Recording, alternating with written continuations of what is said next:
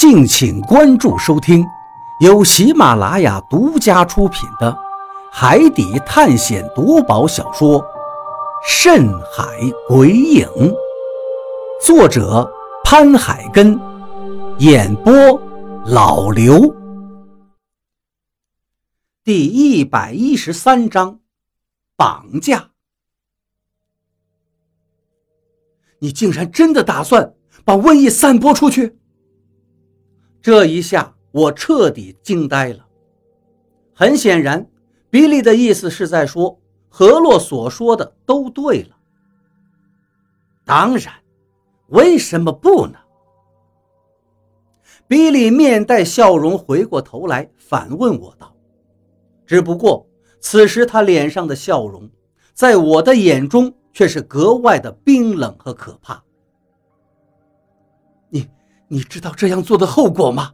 你知道一旦病毒散播出去，全世界会死多少人吗？我已经震惊到手脚发抖，我做梦也想不到，在我的身边竟然会发生一件要毁灭全世界的事情，这简直就像是电影里的情节一样，太不真实了。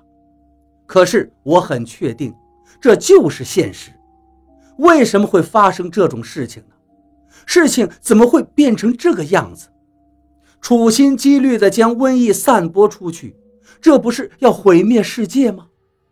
瘟疫一旦爆发，全世界都将哀鸿遍野，不知道会死多少人，几百万、几千万，还是几个亿？我不敢想象，我只感到这实在是太过惊骇了。太他妈疯狂了！这种只会出现在小说中或者电影中要毁灭世界的情节，竟然真的要在我身边出现了。我该怎么办？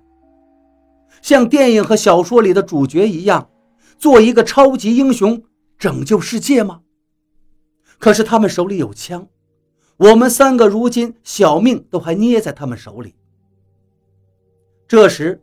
比利不以为意地说道：“后果，哈哈哈哈，当然是全世界爆发瘟疫了，这就是我想要的结果。至于会死多少人嘛，这个就不是我考虑的事情了。”看到他竟然把这样一桩丧心病狂的事说得如此轻松。我不由得感到此人有多可怕，这是一个多么冷血的人呢？他竟如此的视人命如草芥。你简直就是魔鬼！何洛也忍不住骂了他一句。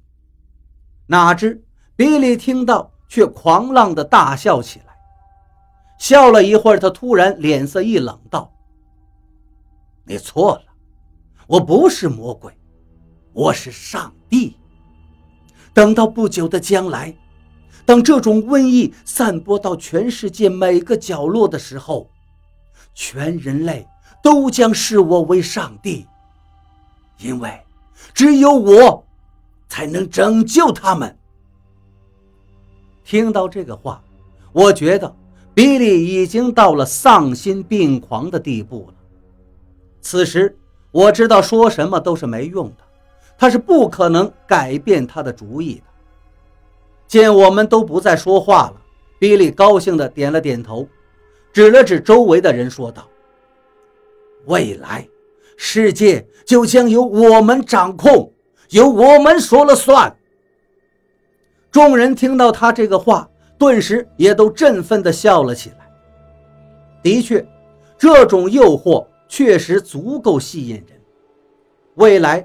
整个世界将都由他们来掌控，这种权力带来的满足感，足以让任何人为之疯狂。现在我终于明白，为什么一路走来，雷森他们都会那么听比利的话。如果仅仅是为了佣金的话，这个岛上最不缺的就是财富了。不仅岛上有一整座金山，而且眼下这个溶洞里。就有富可敌国的宝石钻石，而这一切一定是远远多于比利会支付给他们的佣金的。按理来说，雷森他们完全可以不用再听比利的话，有了这些财富，完全没必要还在比利身边当一条狗。如今看来，雷森他们从一开始就不是因为佣金才跟着比利的，而是有着跟比利一样的目标、一样的野心，那就是为了权力，为了那个将来可以掌控全世界的权利。我转头看了一眼李博士，此时的他也跟着比利他们在呵呵地笑着。我眉头一紧，问道：“李博士，这些事情你也是一早就知道，对吗？”李博士有些尴尬地笑了一下，点了点头，算是默认了。我很愤怒，但是也很无奈。愤怒的是。我们三个被他们给骗了，自始至终，从一开始他们就设下这个骗局，把我们三个人当成傻瓜，骗我们来说找不老药，结果却是帮他们来做一件毁灭世界的事情。无奈的是，我们就算如今知道了事情真相，却也没有能力阻止。我心中不禁涌起一阵悲凉。这时。比利转头对我们说道：“现在我们的目的你们也知道了，就看你们自己选择了，是继续加入我们，还是选择离开？选择？尼玛，我们还有选择吗？先不说他们会不会让我们离开，就算真的让我们离开，我们没有罗盘，怎么能回得了家呢？更何况……”比利他们如此疯狂的计划已经被我们知道，他能让我们离开吗？显然，这种可能性是不存在的。他一定不会让我们活着离开这里。一个敢将瘟疫散播到全世界的人，又怎么会在乎手里多几条人命呢？之所以说让我们选择，我想他肯定是还打算利用我们。让我们帮他们进入墓葬寻找病原体，让我们给他们当炮灰。当然，如果我们现在拒绝，那后果肯定就是被立刻枪毙。对于这一点，我是十分清楚的。虽然答应也是难逃一死，但是最起码总比现在就死要强一些。于是我点点头道：“我们愿意加入。”张广川跟何洛也是一愣，满脸的诧异，显然他们没有想到我竟然会答应继续跟比利他们为伍。不过好在何洛反应挺快，转头对张广川使了个眼色，道：“我们也愿意，反正一条道走到这个份上了，想回头也不可能了。”张广川见状也立刻附和道：“啊，对了，都已经到这份上了。”何况罗盘也在你们手里，我们想走也走不了。就算是能出去，没有疫苗也还是个死。那就跟着你们吧。听到这个话，比利又高兴地仰头大笑起来，然后拍拍张广川的肩膀道：“这个话我爱听，这很符合你们中国的文化嘛。识时务者为俊杰。哈哈哈哈！你们说的很对。”罗盘在我的手里，将来瘟疫的疫苗跟解药也在我的手里。只有跟着我，才会有将来。你们真不愧是俊杰，不错不错。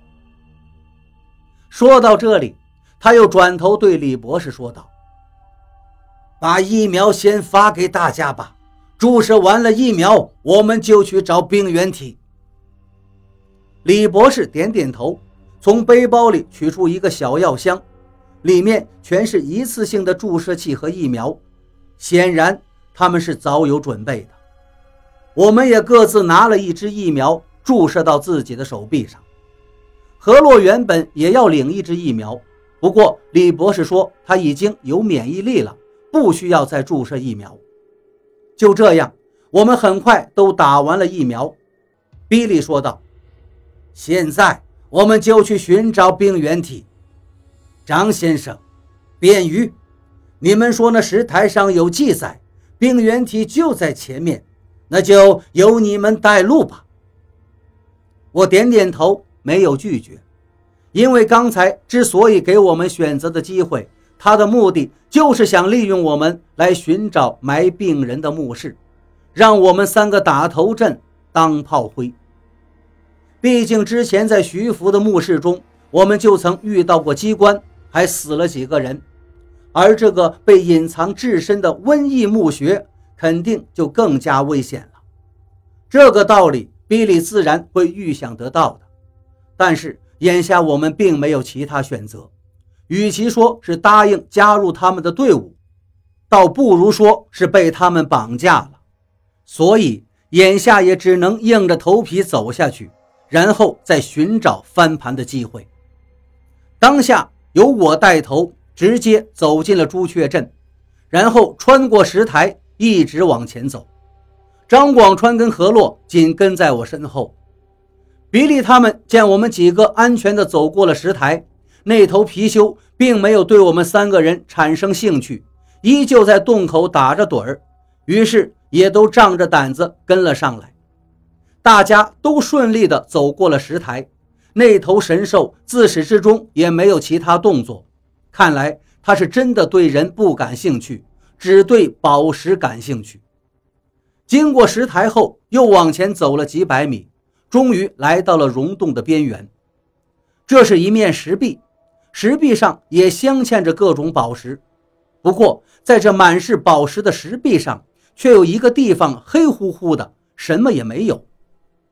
拿起手电一照，我们发现那里竟然是一个人工修筑起的巨大的石门。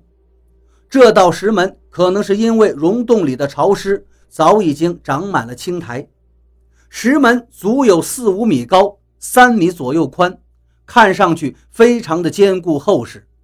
石门两旁立着两尊石狮子，石狮怒目前方，显得极其凶恶，一看就知道是专门用来守墓的冥兽。看到这里，我知道这里面一定就是埋葬了三千病人的墓，不假了。应该就是这儿了吧？我指了指石门，转头对比利说道：“比利，走到近前，仔细地打量起来。看完之后，他颇感为难。这个门这么厚重，估计很难打开呀。”看着那道坚固的石门，其他人也都皱起眉头。比利转头对雷森说道：“雷森，这个木门这么坚固，能够炸开吗？”雷森摇了摇头，能炸得开，但是不能炸。为什么？比利一愣，眉头微皱。不能炸，这个门看上去就很坚固，没有相当大量的炸药是炸不开的。可是，如果达到一定的量的炸药，我估计会把整个溶洞都给炸塌了。到时候，别说我们都会没命。就算是活着，也进不到这扇门里面了。雷森把他的想法说了出来。那这个怎么办呢？比利一听，顿时傻了眼。